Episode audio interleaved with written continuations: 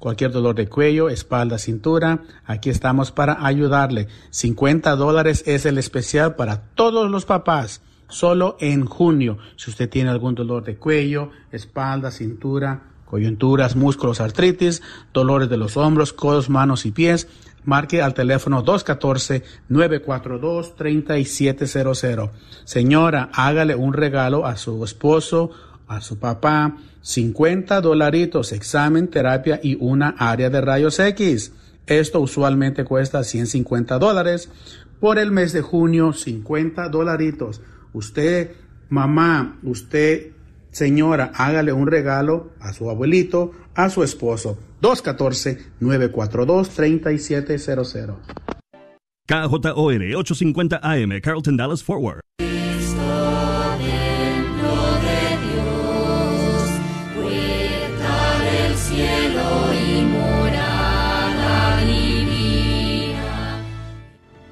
Hola amigos, hola Eddie, empezamos una nueva semana. Así es Natalie, un gusto estar contigo y como siempre también con nuestros televidentes desde nuestros estudios en Lima, Perú.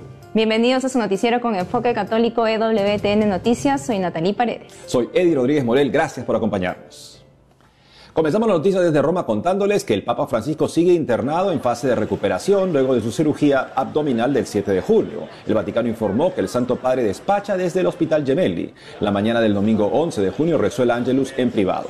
Muchos fieles llegaron hasta el hospital para también rezar el Ángelus y acompañar al Papa.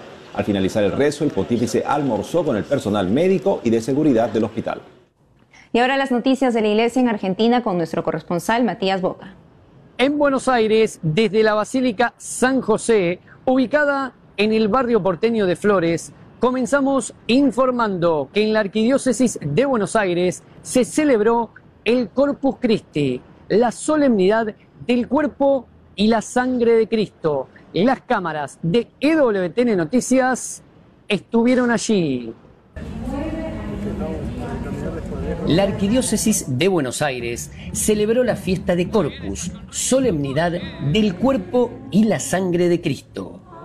Este año, bajo el lema Eucaristía, pan compartido, coincidió con el fin de semana de la colecta anual de Cáritas una gran cantidad de fieles se hicieron presentes en la Catedral Metropolitana para compartir, para escucharse el uno con el otro y de esta manera rezar y además pedir por la paz en el mundo y la unidad de una nación como la República Argentina actualmente fragmentada.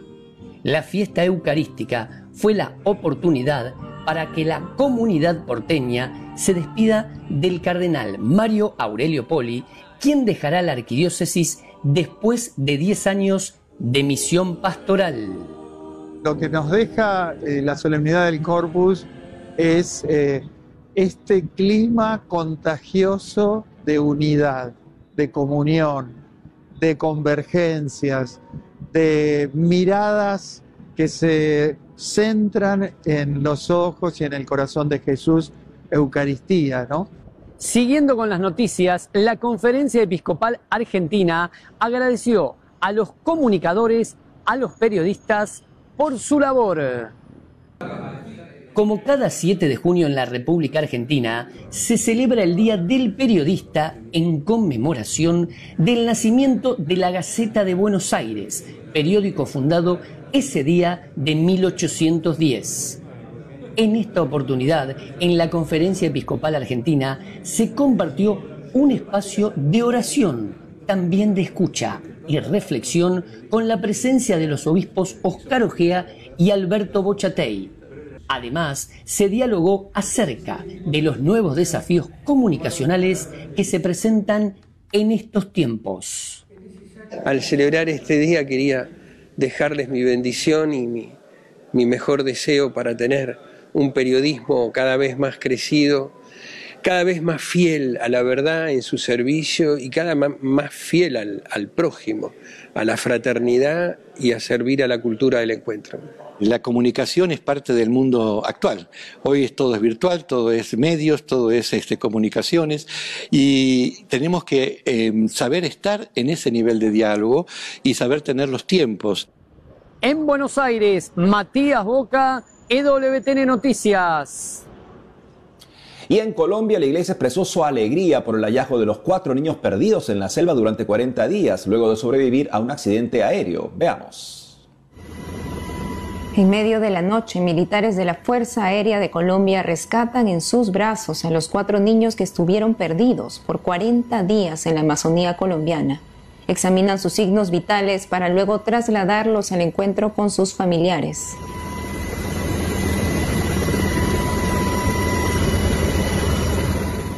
Los niños son Leslie Jacobombaire Mucutuy, de 13 años, Soleini Jacobombaire Mucutuy, de 9, Tien Ranoque Mucutuy de 4 y el bebé Christine Ranoque Mucutuy de un año. Desaparecieron desde el primero de mayo.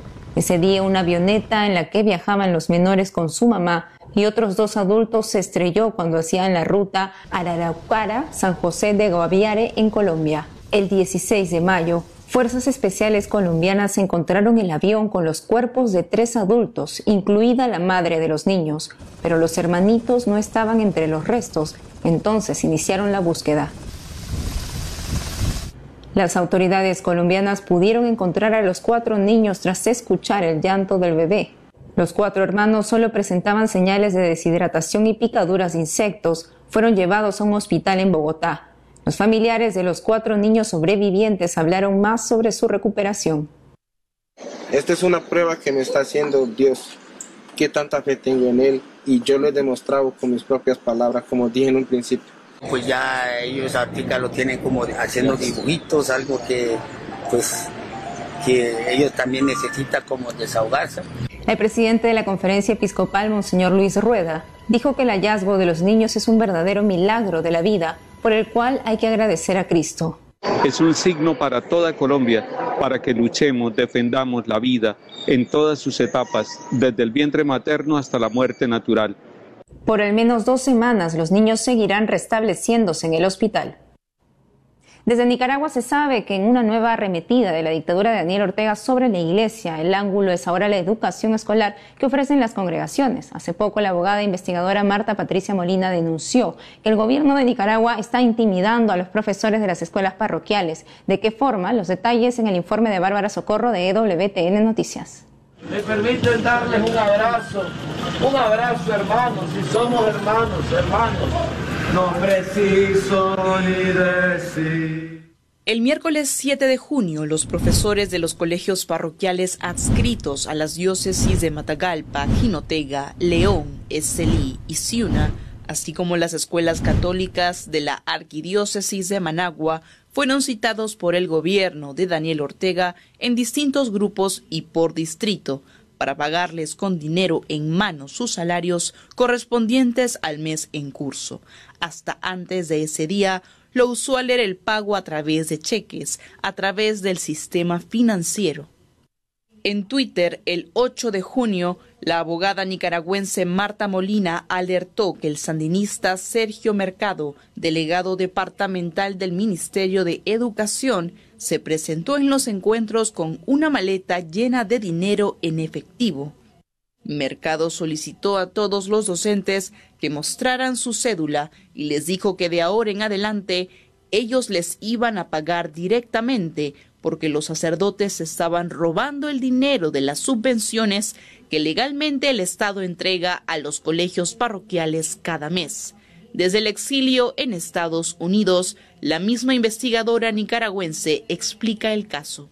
Esto lógicamente vulnera el derecho laboral de los trabajadores porque una vez que estos docentes firman un contrato con la escuela parroquial, ahí se establece dónde va a ser el pago y el pago debe de ser, según lo que eh, menciona la ley, en el centro escolar donde ellos realizan su trabajo. No es que tienen que eh, trasladarse a un lugar lejos a retirar este, este salario. O sea, lo que están haciendo es también jugando con la dignidad humana de cada uno de los trabajadores y diciéndole una mentira que son los sacerdotes quienes están robando este dinero.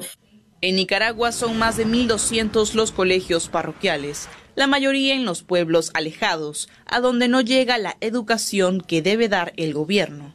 Las citaciones a los profesores se dan después de que la dictadura de Daniel Ortega mandó a congelar las cuentas bancarias de las diócesis y colegios católicos de Nicaragua Esto con el propósito de sembrar desconfianza y enfrentamiento entre los sacerdotes directores y su plana docente. Según indica Molina, esto es lo que se espera en los próximos días. Me imagino que están fabricando las pruebas. Eh, posiblemente veamos a más sacerdotes implicados. En este momento únicamente está el cardenal Leopoldo José Brenes llamado a esta investigación, pero también de manera paralela se encuentran dos sacerdotes eh, de la diócesis de Estelí que están en una casa de formación y que están siendo investigados. En este momento, cualquier dinero que entre o salga de algún miembro o institución de la Iglesia Católica será investigado por la policía y reportado como un movimiento sospechoso para ser acusado de lavado de dinero, según la autora del informe Nicaragua, una iglesia perseguida. Otra preocupación latente es el probable cierre de algunos colegios parroquiales que se mantienen con donaciones extranjeras. Al estar las cuentas bancarias congeladas, el cierre será inevitable.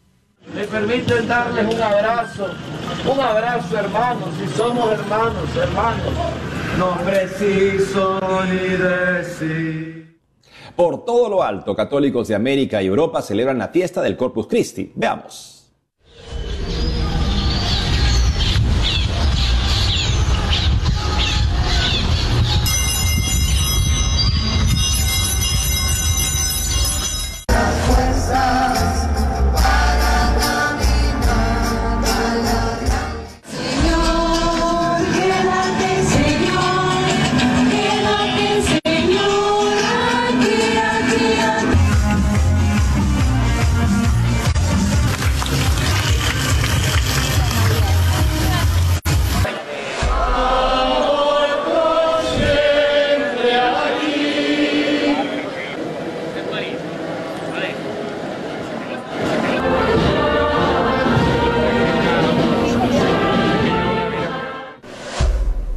Tworzycie przez Waszą obecność to sanktuarium.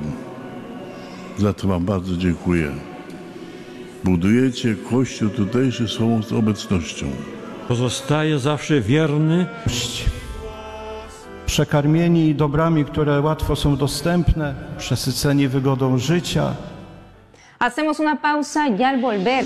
And I think to myself. Desde España conoceremos a Rafa Póstigo, que a sus 14 años se pone en manos de Dios en su lucha contra el cáncer. Hoy es la fiesta de San Juan de Sahagún, el predicador que salvó a su pueblo de la peste. Ya volvemos con más noticias con Enfoque Católico.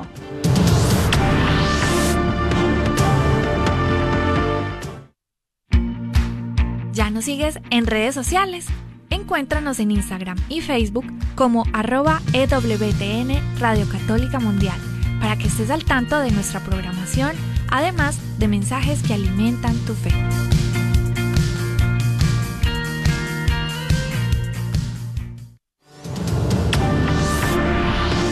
Ahora noticias desde España. Cuando el adolescente Rafael Póstigo supo su diagnóstico de cáncer no fue fácil. Sin embargo, el inmenso amor de su numerosa familia y su firme fe en el Señor lo ayudan a mantenerse confiado en la gracia de Dios durante su tratamiento. Conozcamos a Rafa en el informe de Bárbara Socorro. Hola, soy Rafa, como muchos ya sabéis.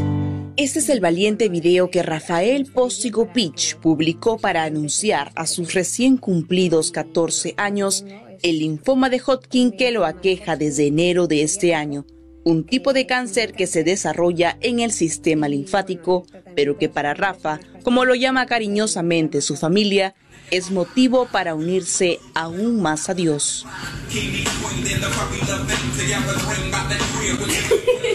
Hace unos días, después de seis meses de tratamiento, Rafa tuvo su última quimioterapia. Ha perdido el pelo, pero no le importa. Desde su diagnóstico ha aprendido a apreciar las pequeñas cosas. Desde su hogar en España me cuenta cómo ve la vida desde su diagnóstico. Pues pues la veo de otra forma. antes sí que es verdad que era como un niño que pensaba más en mis cosas, no sé. Y al haber sufrido y, y estas cosas, pues yo creo que me, pues no sé, que me ha abierto más y pues que no sé, que me sienta otra persona. A sus 14 años, Rafa conoce muy bien a Dios. Me cuenta que con el cáncer ha aprendido a amar y a servir a los demás. Sabe que entregarse completamente al Señor en este momento es lo más importante. Sinceramente le amo un montón ahora mismo porque después de haber sufrido, por así decirlo, como él sufrió en la cruz, obviamente yo no he sufrido lo mismo que él ha sufrido en la cruz. Entonces es algo que me, no sé, que, que digo, bueno, él sufrió todo esto por nosotros y todo por amor.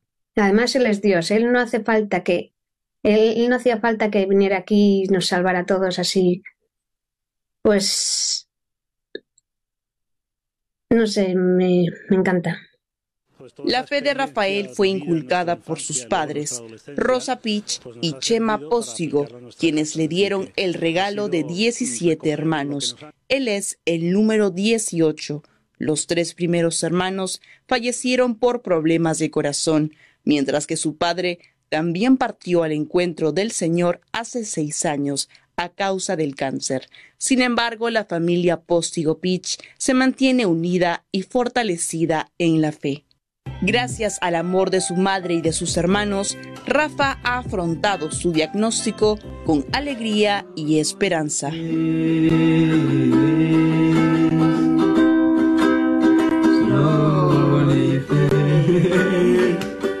Los santos favoritos de Rafael son el beato Carlo Acutis junto con San Pío de Pietrelcina y Santa Teresa de Ávila. Nada te turbe de la santa es uno de sus poemas preferidos. Durante sus seis meses de tratamiento contra el cáncer, Rafa no ha dejado de ir a misa diaria y recibir la comunión. Sí, claro que sí. Estoy, bueno, voy cada día a misa. Entonces, sí, voy a misa y como hago. ya mi madre desde muy pequeño me hacía ir a misa todos los días. Y aunque a veces a mí no me gustaba, al final le vas pillando el traquillo de la, misa y de lo que es. Entonces te vas enamorando, enamorando. No sé, al final te hace como una cosa que es normal que te gusta. Y entonces, pues ahora voy a misa y me siento con paz. Rafa Póstigo es un niño que disfruta leer, cantar, tocar piano, guitarra y hasta ukelele, pero sobre todo disfruta estar con Dios. Confiesa que extraña mucho ir al colegio y estar con sus amigos y que además no todos los días está alegre, pero cuenta que en este tiempo aprendió a ser muy agradecido porque como él bien dice, no sabes lo que mañana te espera. Nos deja como lección que al estar unidos al Señor es posible mantener la fe en la adversidad. and I think to myself, what a wonderful. Fe, razón, amor y verdad, el legado de Benedicto XVI es el nombre del curso que realizará la Universidad Católica del Uruguay en agosto próximo sobre la vida y obra del Santo Padre. Dentro de sus temas abordarán por qué la fe y la razón nos excluyen y juntas permiten llegar a la verdad, como decía Benedicto XVI. A manera de adelanto hablaremos de la importancia de la unión de la fe y la razón para no dejar a Dios, a pesar de las cosas malas que puedan ocurrirnos.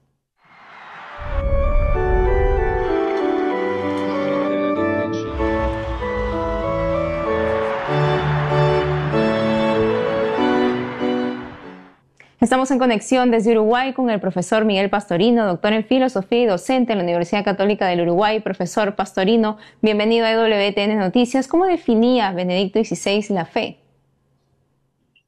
Bueno, Natalie, un, gusto reencontrarnos. Em, Benedicto XVI, el tema de la fe ha sido un tema que ha atravesado toda su vida, en todos sus escritos, incluso como Papa Benedicto, declaró un año de la fe. Entonces, ha sido un tema central en su pensamiento y él define la fe como un acto de toda la persona. Esto es muy importante. ¿Qué quiere decir que es un acto de toda la persona? Que no es un acto meramente intelectual, que no es un mero, que no es un mero sentimiento, no es algo meramente como hay gente que dice, ah, la fe es algo que uno siente. Dice, no, no, no, no. No es un sentimiento meramente, no es un acto meramente intelectual, sino que es un acto de toda la persona en el cual yo me entrego en todo lo que soy. Y por eso la fe también, no solo religiosa, la fe es una capacidad humana también, eh, libre, porque todo el que cree elige lo que quiere creer. Dice, Benedicto compara mucho la fe con el amor, porque dice que nadie puede obligarse a amar. Uno ama a quien uno elige. Del mismo modo, uno cree a quien uno elige creerle. Por lo tanto, la fe siempre va de la mano con la libertad. ¿Y qué significado le daba a la razón el Santo Padre? Bueno, a su vez, hay una publicación que se llama Dios salve a la razón. Benedicto ha sido un gran defensor de la recuperación de la razón, entendida de que además él, eh, en su diálogo con el filósofo Jürgen Habermas, casi que en mucho comparten sus ideas en cuanto a proteger la razón de la posmodernidad y del relativismo. Y Ratzinger, sobre todo, sosteniendo de que el cristianismo se sostiene en la razón, porque la fe cristiana fue liberadora en tanto que nunca vio oposición entre fe y razón, porque desde San Agustín, porque además Benedicto era un gran lector de San Agustín, y bueno, y obviamente también de Santo Tomás, pero sobre todo de San Agustín, donde la fe y la razón son caminos para llegar a la misma verdad y al único Dios. Por lo tanto, no pueden contradecirse porque Dios, en Dios no hay contradicción. Y esto está en el catecismo. Es decir, no podría la fe decirme una cosa y la razón otra, porque el mismo Dios que nos creó, es decir, y que creó todo lo que existe, eh, Él es la verdad y la luz, y por lo tanto también nos dio la luz de la razón para poder alcanzarlo. Profesor, ¿y qué respondería Benedicto XVI a aquellas personas que piensan que la fe es irracional? Bueno, Benedicto en casi todos sus escritos, sobre todo como pensador, como teólogo Ratzinger, eh, ha desarrollado una crítica muy fuerte a por qué hoy, incluso entre católicos, se suele pensar que la fe es un sentimiento irracional o algo que no tiene que ver con la razón. Eh, y él dice que esto se origina por dos causas. Por el progreso de la mentalidad cientificista, positivista, que todo lo que no es demostrado científicamente parecería ser que es irracional, lo cual no es cierto, porque tenemos muchas formas de conocimiento no demostradas científicamente que son profundamente racionales razonables, lógicas, como gran parte de la filosofía, y que no tienen demostración científica.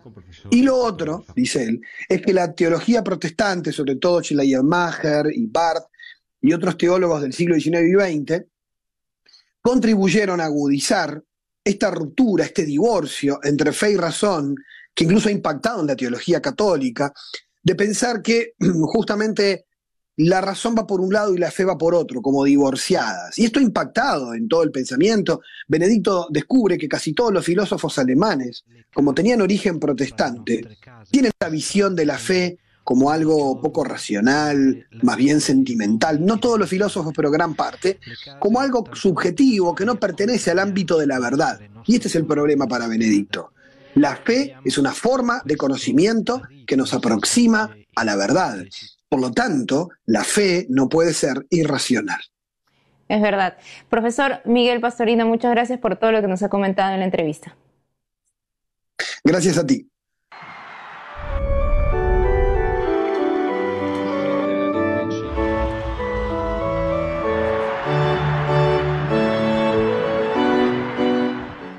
Hoy 12 de junio la Iglesia Católica celebra a San Juan de Sahagún, sacerdote agustino español, gran predicador que salvó a su pueblo de la peste con sus oraciones. Desde España el padre Antonio María Domenech, párroco de Nuestra Señora de la Asunción en Cuenca, nos cuenta más sobre el santo.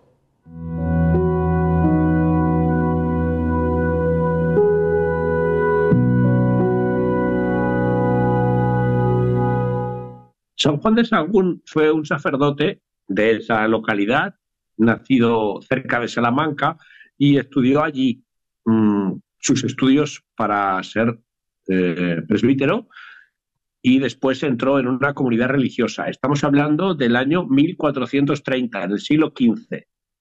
Empezó primero como predicador porque mm, predicó en el día de la fiesta de San Sebastián, uno de los colegios de Salamanca, y gustó mucho a todos. Pero después se puso enfermo y le prometió a Dios que si se curaba, dentro de las dificultades de esa época para curarse, entraría de religioso. Y pasó a formar parte, al ser curado, de los padres agustinos.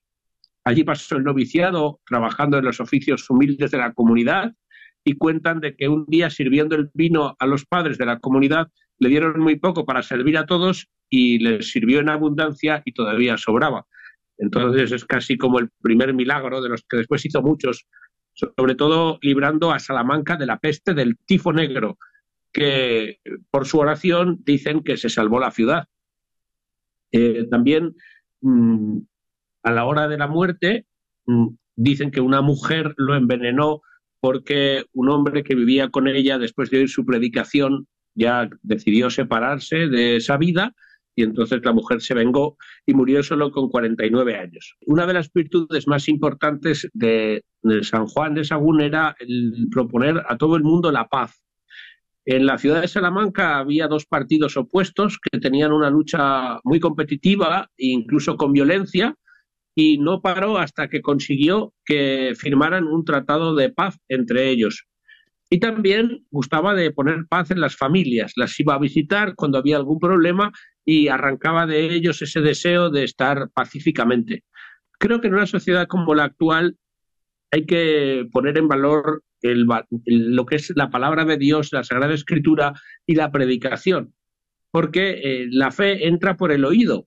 Y es cierto que tenemos ahora muchos medios para escuchar palabras de fe, este mismo, biografía de los santos, eh, audiolibros, pero no cabe duda que el cara a cara eh, la palabra dicha de uno a otro eh, tiene un efecto especial porque el Señor quiso que así fuera a través de los ministros de la Iglesia. Entonces, es una invitación a todos a formarnos bien para poder transmitir bien la fe a los demás.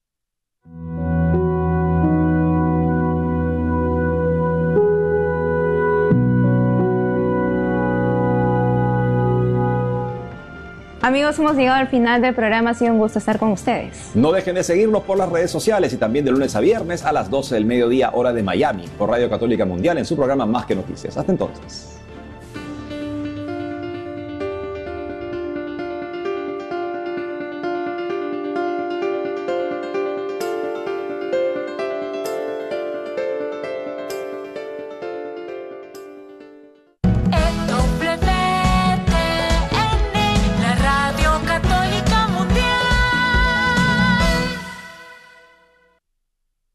Hola, te saluda el Padre Cristóbal Fons y estás en EWTN Radio Católica Mundial. Quiero invitarte a regalarle todo lo que tienes y puedes a aquel que todo nos ha regalado y todo nos ha donado. Todo Señor es tuyo, dispona tu voluntad. Todo Señor es tuyo, dispona tu voluntad. Todo Señor es tuyo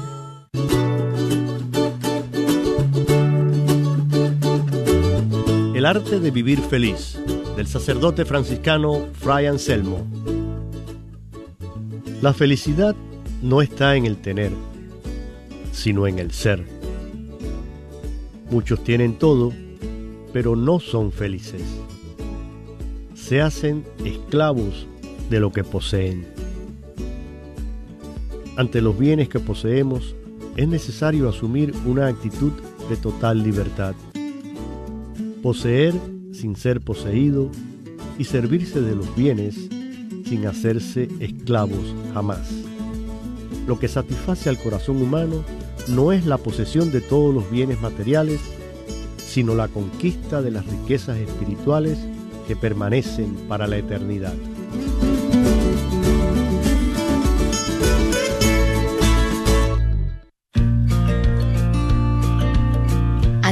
Dios, te alabamos a ti Señor te reconocemos, a ti eterno Padre te venera toda la creación.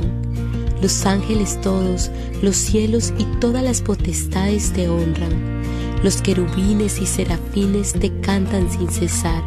Santo, santo, santo es el Señor, Dios del universo.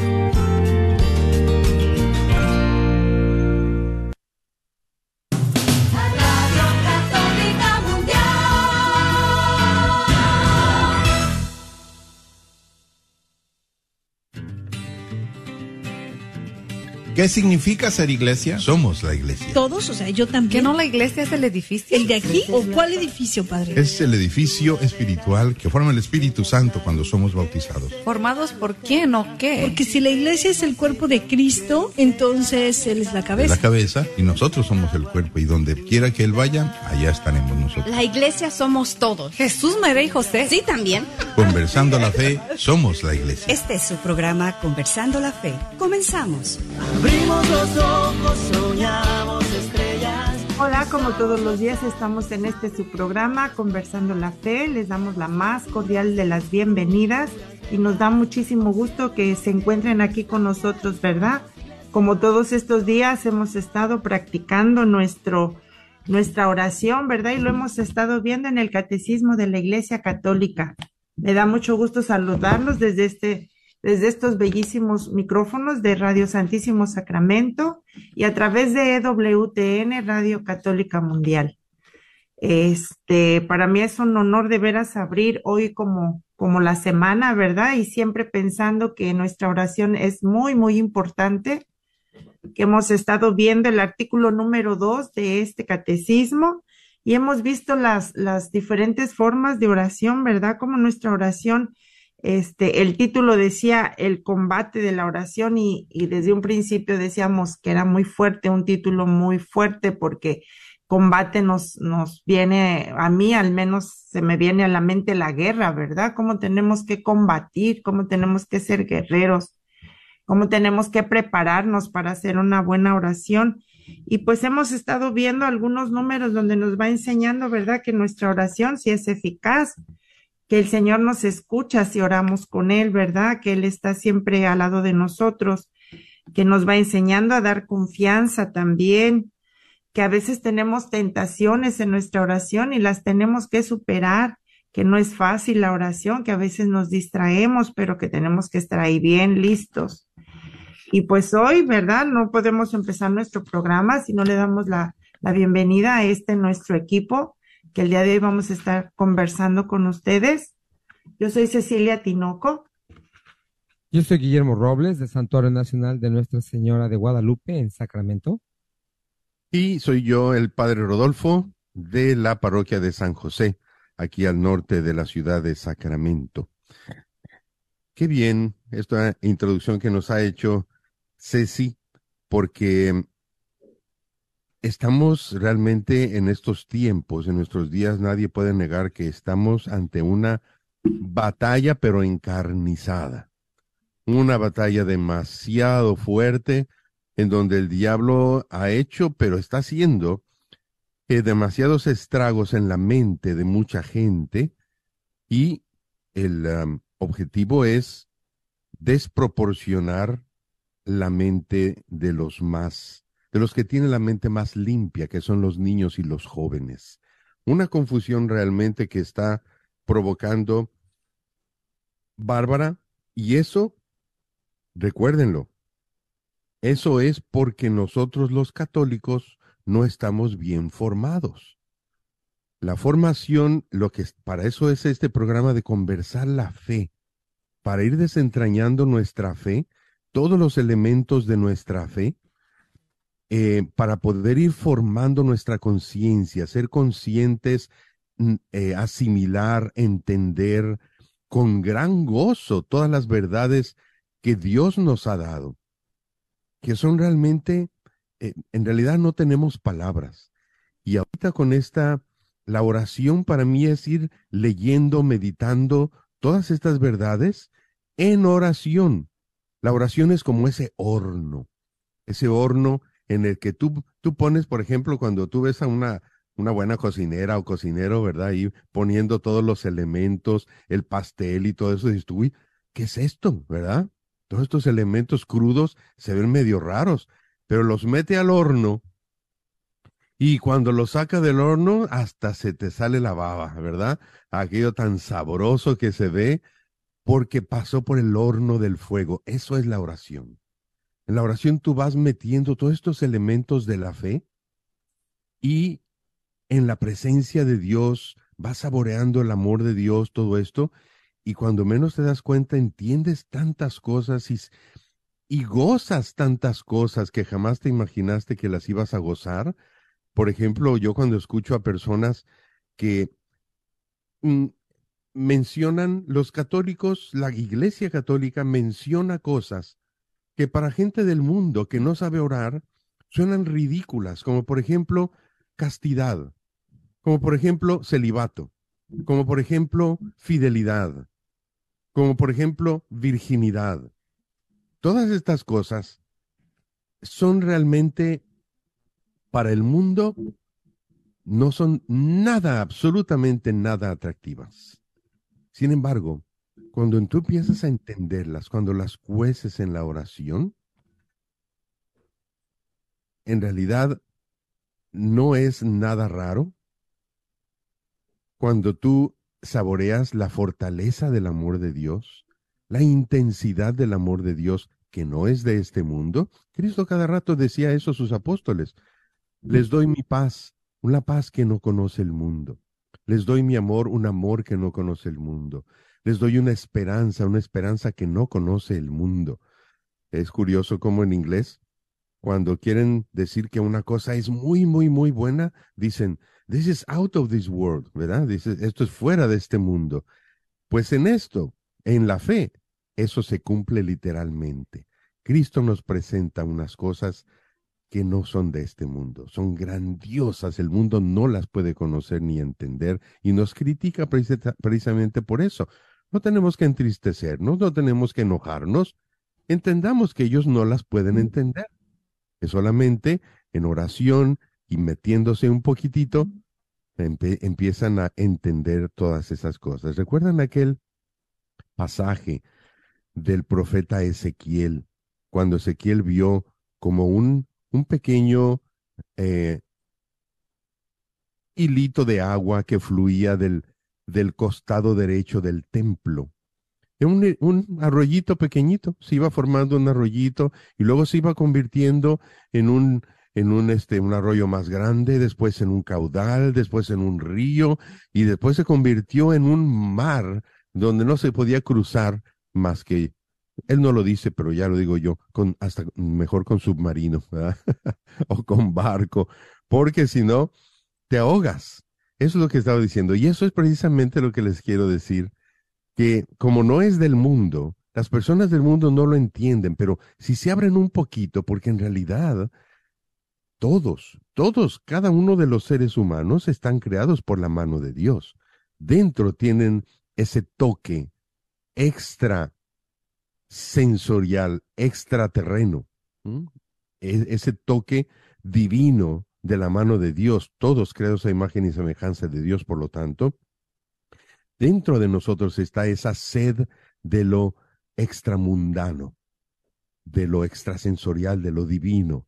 Todos tenemos esa sed. En realidad, en este mundo, nada va a satisfacer nuestra alma. Nada encontramos en este mundo. Por eso en Cuaresma meditamos el desierto. Porque el desierto, cuando tú vas por el desierto, no encuentras nada que te alimente. Estamos por este mundo que es un desierto que nada satisface nuestra, la sed de nuestra alma. Por eso el agua de Dios, la carne de Dios, la Eucaristía, que nos va alimentando de cosas que son fuera de este mundo. Yo voy experimentando realmente lo que nuestra alma quiere. Esto es la oración. Esto es lo que lo que nos invita, lo vamos a entrar ahora en este subtítulo de perseverar en el amor, perseverar en la en esa fe, perseverar en la oración. ¿Cómo ven? Padre, qué importante es cuando va uno de repente al médico y te dice, no, sabes qué? que te hace falta tal vitamina y que te, te hace falta, pues este para las para las este, coyunturas y que te hace falta esto para esto y que tómate este multivitamínico. Todas las vitaminas las, las definen por una letra, ¿no? Y para mí yo creo que aquí nos hace falta definir las vitaminas que nos da Dios para nuestra alma, que va a ser vitamina D, pues vitamina Dios, vitamina P, pues vitamina paz, vitamina A, pues vitamina amor, ¿verdad? Y qué interesante es alimentarnos con todas esas cosas todos los días, porque ahí las vitaminas que se toman cada quien cada día dice, tómate dos al día, tómate tres al día, tómate una sí y una no. Y así, y pues yo creo que por lo menos así, por lo menos en ese sistema deberíamos hacer oración. tres veces al día, dos veces al día. Eh, todos esos, esos detallitos son muy interesantes en el- en el saber orar, sabernos alimentar interiormente, ¿verdad? Y no nada más vivir en este mundo, que el mundo es bello, este mundo es muy bello, aunque tiene cosas de repente que no nos gustan, que hay muchas, pero el mundo y vivir en este mundo es muy bello y es mucho más bello cuando vivimos con nuestra alma alimentada por medio de Dios, en la oración, en el contacto con Él, en el aprender de Él. Yo creo que nuestra vida en este mundo la disfrutamos no al doble, no al triple, yo creo que muchas veces más cuando estamos agarrados de la mano de Dios. Padre. No sé, pues estamos hablando, decíamos en el, en el número pasado, el viernes, de cómo Jesús ora en nosotros y por nosotros. Eh, ora en nuestro lugar, o sea, por nosotros. Fíjense qué bonito. Eh, cuando, cuando dice Jesús ora por nosotros, no estamos diciendo que delante de Dios nos menciona. Claro que lo hace, pero hay, es un sentido más profundo. O sea que ora en nosotros. O sea, Él nos representa delante del Padre. ¿Se dan cuenta qué hermoso? Ora por nosotros. Nosotros a lo mejor nos sentimos pecadores, nos sentimos indignos de poder acercarnos a Dios. Pues Cristo, por nosotros, en representación nuestra, se acerca al Padre para orar. Fíjense qué hermoso. En Cristo estamos bien cerquita del Padre. En Cristo estamos bien representados. Y no solamente por Cristo, nada menos que por la mismísima Madre, ¿eh? nuestra Madre Santísima. Ella también intercede por nosotros. Ella que es 100% humana, que nos reconoce, eh, que nos conoce, mejor dicho. Entonces, eh, que ya está prácticamente participando de la divinidad que Dios, por gracia, por eso le decimos la llena de gracia, llena de gracia, quiere decir que está llena de Dios. Así que pues allí en ella tenemos también una representación humana de una manera extraordinaria. Y esto es, recuerdan que esto lo decíamos terminando el apartado que se llama em, la oración es eficaz. O sea, no podemos dudar que de nuestra oración sea ineficaz, porque eso sería dudar de esto que ya hizo Dios para nuestra para nuestro beneficio, la encarnación de Cristo y tener una madre que nos represente. O sea, todo eso es para que nuestra oración sea eficaz. No podemos dudar de eso. O sea que todo lo que ores, aunque te parezca que está cayendo en, en saco roto, no lo dudes, no lo dudes, ahí está. ¿verdad? Entonces, eso más o menos como para cerrar un poquito, un poquito eso que hablábamos el viernes pasado y entrar a esto de la perseverancia. ¿Quieren decir algo o le entramos de una vez? Pues yo creo que le damos, a menos que sí tenga algo. Sí. No, pues que hay que seguir con fe, padre. Perfecto. Muy bien, pues entonces vamos a leer el número 2742, que es el, ah, la parte cuarta. Ahí tiene el número parte cuarta de ese artículo 2 que tú dijiste hace, en- al principio, Ceci. El sí, artículo 2 que es el combate de la fe. Parte 4, perseverar en el amor. Número 2742 del Catecismo de la Iglesia. Dice, orad constantemente. Primera Tesalonicenses 5:17. Dando gracias continuamente y por todo a Dios Padre en nombre de nuestro Señor Jesucristo. Efesios 5:20. Siempre en oración y súplica, orando en toda ocasión en el Espíritu, velando juntos con perseverancia e intercediendo por todos los santos. Efesios 6:18.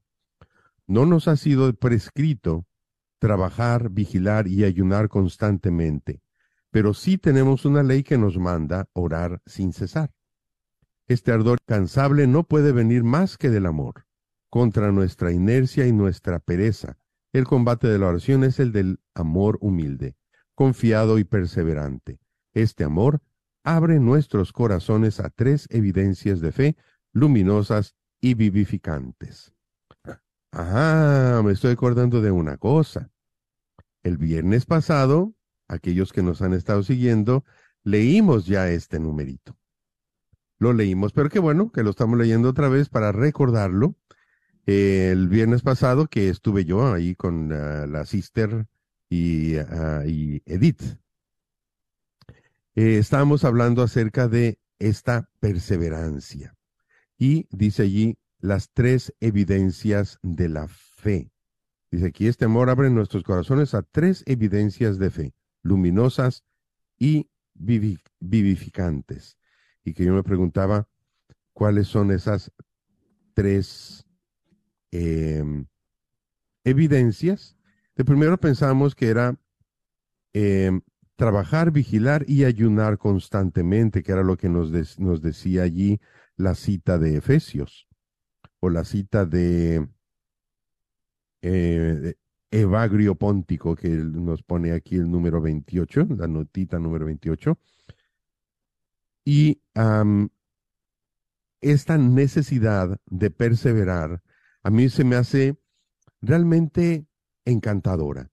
Claro, estas tres evidencias de fe no son esas, las vamos a leer ahora en los próximos tres números, que son eh, que orar siempre es posible, que orar es una necesidad vital y que la oración es la vida cristiana, que son inseparables. Esos tres puntitos los vamos a ver en los siguientes números. Pero quiero decirles una cosa, realmente lo que nos está pidiendo aquí ahorita es, es realmente algo, no tengo palabras para decirlo, es que es fascinante, es grandioso. Nos está pidiendo que no dejemos de estar en la presencia de Dios. Miren nomás a qué grandeza estamos llamados y para qué grandeza hemos sido creados. Los ángeles de Dios son criaturas maravillosas que jamás se salen de la presencia de Dios. Qué hermoso es que nosotros nunca nos salgamos de la presencia de Dios. Cuando no te sales de la presencia de Dios, estás rodeado de ángeles, arcángeles, querubines y serafines. Estás rodeado de todo eso y sobre todo, por supuesto, de todos los santos que ya están en la presencia de Dios. Miren, eso es precisamente lo que nos estamos jugando ahorita. Se dice que la iglesia está en ese camino de santidad en el que hay tres etapas. La iglesia militante, que somos nosotros que estamos en este mundo, la iglesia purgante, que son los que ya murieron pero que no se portaron tan súper bien o que les faltaron hacer, no se tomaron muy en serio el camino de santidad. Entonces, no vivieron su bautismo como deberían hacerlo. Y luego está la iglesia triunfante. Podríamos decir que es como las tres etapas de la entrada a la gracia de Dios. ¿Te quieres evitar pasar por un purgatorio? Tómate en serio aquí la santidad. Hablar de santidad prácticamente no llama la atención ahora. Pareces ridículo cuando hablas de santidad. Pero es que toda alma quiere ser feliz. Cuando, cuando una persona se arroja a la, al abismo de la droga, del vicio, es porque quiere ser feliz. Fíjense qué desgracia. Y ese querer ser feliz es el camino de la santidad. O sea, no las cosas de Dios no pueden pasar de moda. ¿Saben por qué? Porque nunca son moda. No son, no están creadas para ser moda. Eh, son porque así son las cosas. Vamos a hablar de una cosa un poco ridícula. Creo que ya lo hace muchos días nosotros hablamos de esto.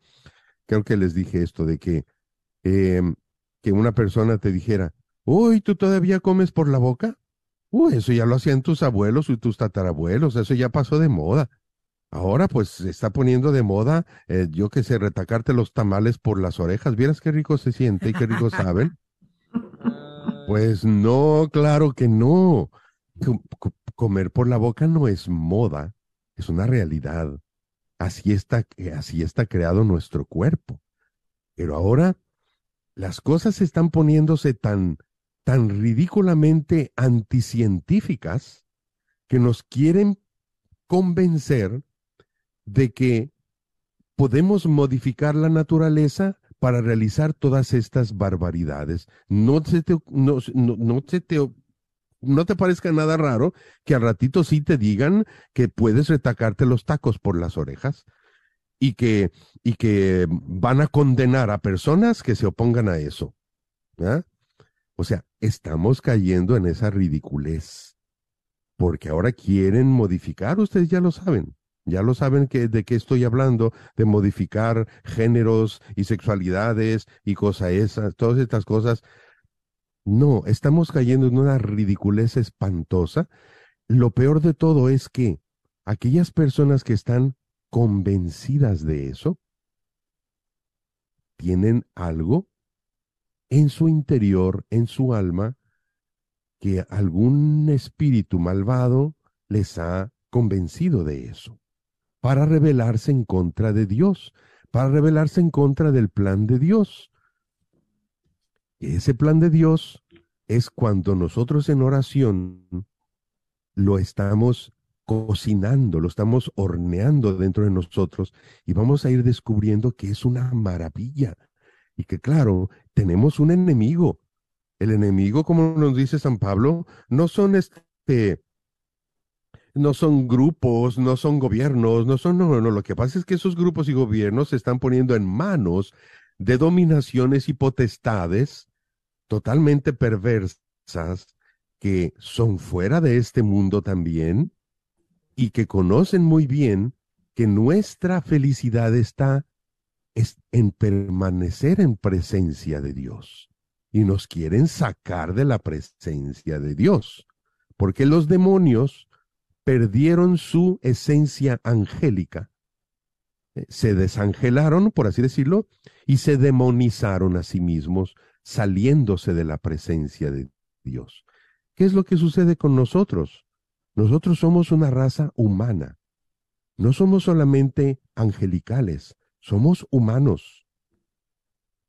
Y esos ángeles que se desangelaron nos quieren sacar también, nos quieren arrastrar con ellos fuera de la presencia de Dios para deshumanizarnos. Nos deshumanizamos cuando nos rebelamos contra Dios.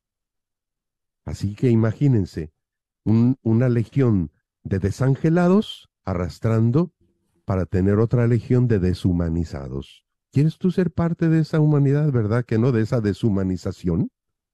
Pues no te dejes arrastrar por esas fuerzas perversas. Nosotros, junto con todos los ángeles, como seres humanos, la humanidad se perfecciona. Es que la perfección de la humanidad es la santidad. La humanidad se perfecciona permaneciendo en presencia de Dios, en comunión con Dios. Esto es lo que está aquí diciéndonos, invitándonos a esta parte, perseverar en la presencia de Dios, lo que nos están diciendo, todas estas citas que nos está diciendo aquí eh, el, el numerito, Primera Tesalonicenses, Efesios 5, Efesios 6, perseverar, permanecer, dar gracias continuamente, perseverar unidos todos como familia, en comunidad, como iglesia católica, en presencia de Dios. Recuerden que hemos estado hablando esta gracia preciosa de la liturgia católica, la liturgia de las horas, que constantemente estamos orando, comunidades, congregaciones de monjas y de monjes que están en constante presencia de Dios, sabiendo que su oración es apoyo para todos nosotros, parte de la Iglesia Católica, que necesitamos de esa oración, que cuando estamos orando, cuando yo solito en mi habitación me pongo en oración, estoy unido con todo el cuerpo de Cristo, no estás solo. Allí en tu oración estás unido a comunidades de monjas y monjes que están orando por ti y contigo y en ti. Fíjense qué hermoso, somos cuerpo de Cristo. Jesucristo, lo que decíamos eh, el, el viernes. Saludo a los oyentes de Radio Guadalupe, soy el Padre Wilmer, para invitarles nuevamente al Congreso de la Divina Misericordia que realizaremos el día 25 de junio de 8 de la mañana a 6 de la tarde en el tradicional lugar Centro de Convenciones de Mezquita. El invitado para este año es el padre Mauro Carlo Rossi, que viene desde Argentina, un hombre que tiene la experiencia de la predicación de la Divina Misericordia, que ha estado muy cercano, ha escrito algunos libros acerca de ella. Les invitamos y que este día sea verdaderamente un día para experimentar el paso del Señor por nuestras vidas. Están todos invitados. Los lugares para conseguir los boletos son la librería parroquial en la Jefferson, la parroquia Divina Misericordia, la librería El Sagrado Corazón y la librería Santa Faustina. Les esperamos, esperamos que podamos tener este gran momento de encuentro. Oh sangre y agua que brotaste del Santísimo Corazón de Jesús, como fuente de misericordia para nosotros, en ti confío. El Ministerio Sembrador de la Catedral de Dallas le hace una cordial invitación a toda la comunidad de Dallas y Fort Worth a tener un encuentro personal con el Señor este próximo 17 de junio en el Gran Salón de la Catedral de la Virgen de Guadalupe. Completamente gratis para ti y toda tu familia. Para más información llama a Gilberto Gaitán al 214-603-0711 o a Miguel Sales al 214-518-3117. No faltes, el Señor te espera con los brazos abiertos. ¿Tienes confianza de pedir al Espíritu Santo que te ayude en tu diario vivir? Dios dice en Isaías 41:10, no temas, pues yo estoy contigo. El grupo de oración de la Iglesia de San Francisco de Asís en Frisco, Texas, te invita a vivir un retiro espiritual el viernes, sábado, domingo 16, 17 y 18 de junio en el Camp Copas en Denton, Texas. Y sobre todo un fin de semana con el amor de los amores, Jesús sacramentado. Si te regalas este hermoso tiempo, habla 562-688-2844. Me está castigando Dios. Siento que lo merezco. Desde mi decisión de aborto, hace años mi matrimonio fracasó y cada vez que miro a mis hijos recuerdo al que ya no está con nosotros. Siento tanta culpabilidad y remordimiento por la decisión que tomé. ¿Añora encontrar la sanación? Llame al viñedo de Raquel y deje un mensaje confidencial sobre el próximo retiro del 23 al 25 de junio. 972-900 Sana. 972-900-7262. No lo olvides, es completamente confidencial.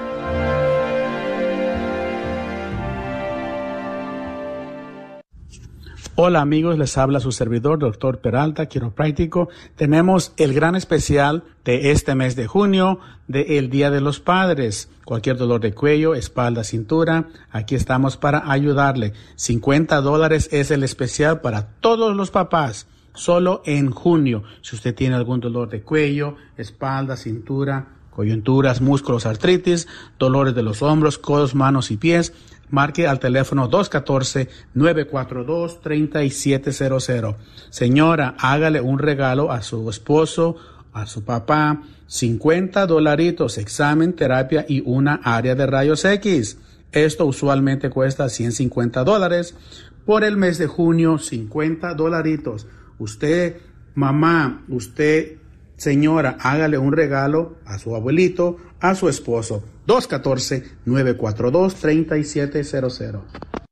¿Buscas la perfección en tus trabajos para soldar? Herbel Welding se especializa en darte el mejor servicio y acabado en puertas, garage, canceles, portones y mucho más. La experiencia de Leo Herbert y más de 15 años lo avalan. Llama para tu presupuesto gratis al 940-2220-1677, 940-2220-1677 o 940-597-3491. Herbert Welding. Este es un patrocinio para la red Radio Guadalupe. Te esperamos el tercer viernes de cada mes en nuestra vigilia mensual en Nuestra Señora del Pilar. Te esperamos en punto de las 9 de la noche hasta las 6 de la mañana. Una noche dedicada a la adoración a Jesús sacramentado, haciendo oraciones de reparación a los sagrados corazones de Jesús y María, la coronilla, la Divina Misericordia en punto de las 3 de la mañana y el Santo Rosario junto con las alabanzas de adoración. Nos podrás acompañar